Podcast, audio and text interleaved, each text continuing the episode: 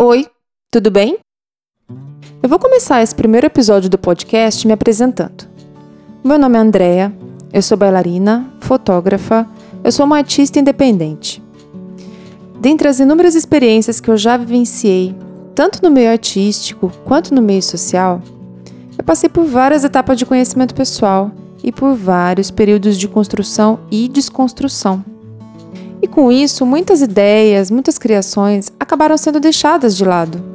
Então, eu resolvi criar esse canal no intuito de trabalhar e abordar alguns temas ou situações e compartilhar para que a gente possa manter esse canal de comunicação, expressão e criação aberto. Pode parecer meio confuso, meio abstrato isso tudo, mas a intenção é justamente criar esse pensamento, essa reflexão coletiva sobre os assuntos que fazem parte do nosso cotidiano e também assuntos relacionados à arte, música, literatura, dança. Eu vou trazer também alguns convidados para a gente fazer um bate-papo bem legal, sempre com temas diferentes, porém interligados.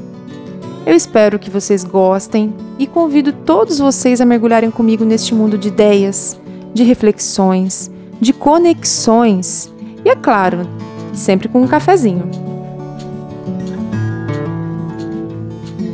Nessa primeira série, eu vou trazer uma dissertação, reflexão das minhas conclusões, de algumas ideias, de alguns insights a respeito do livro Mulheres que Correm com os Lobos, de Clarissa Píncolas Stess.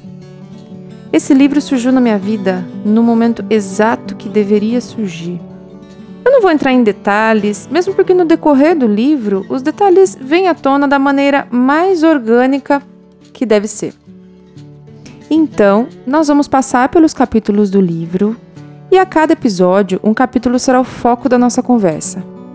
Esse livro, além, é claro, de despertar nas mulheres o seu autoconhecimento, é um livro que muitas vezes, pelo menos para mim, é preciso ler, reler para realmente entender a profundidade da mulher selvagem e os ensinamentos que a Clarice tem para nos oferecer.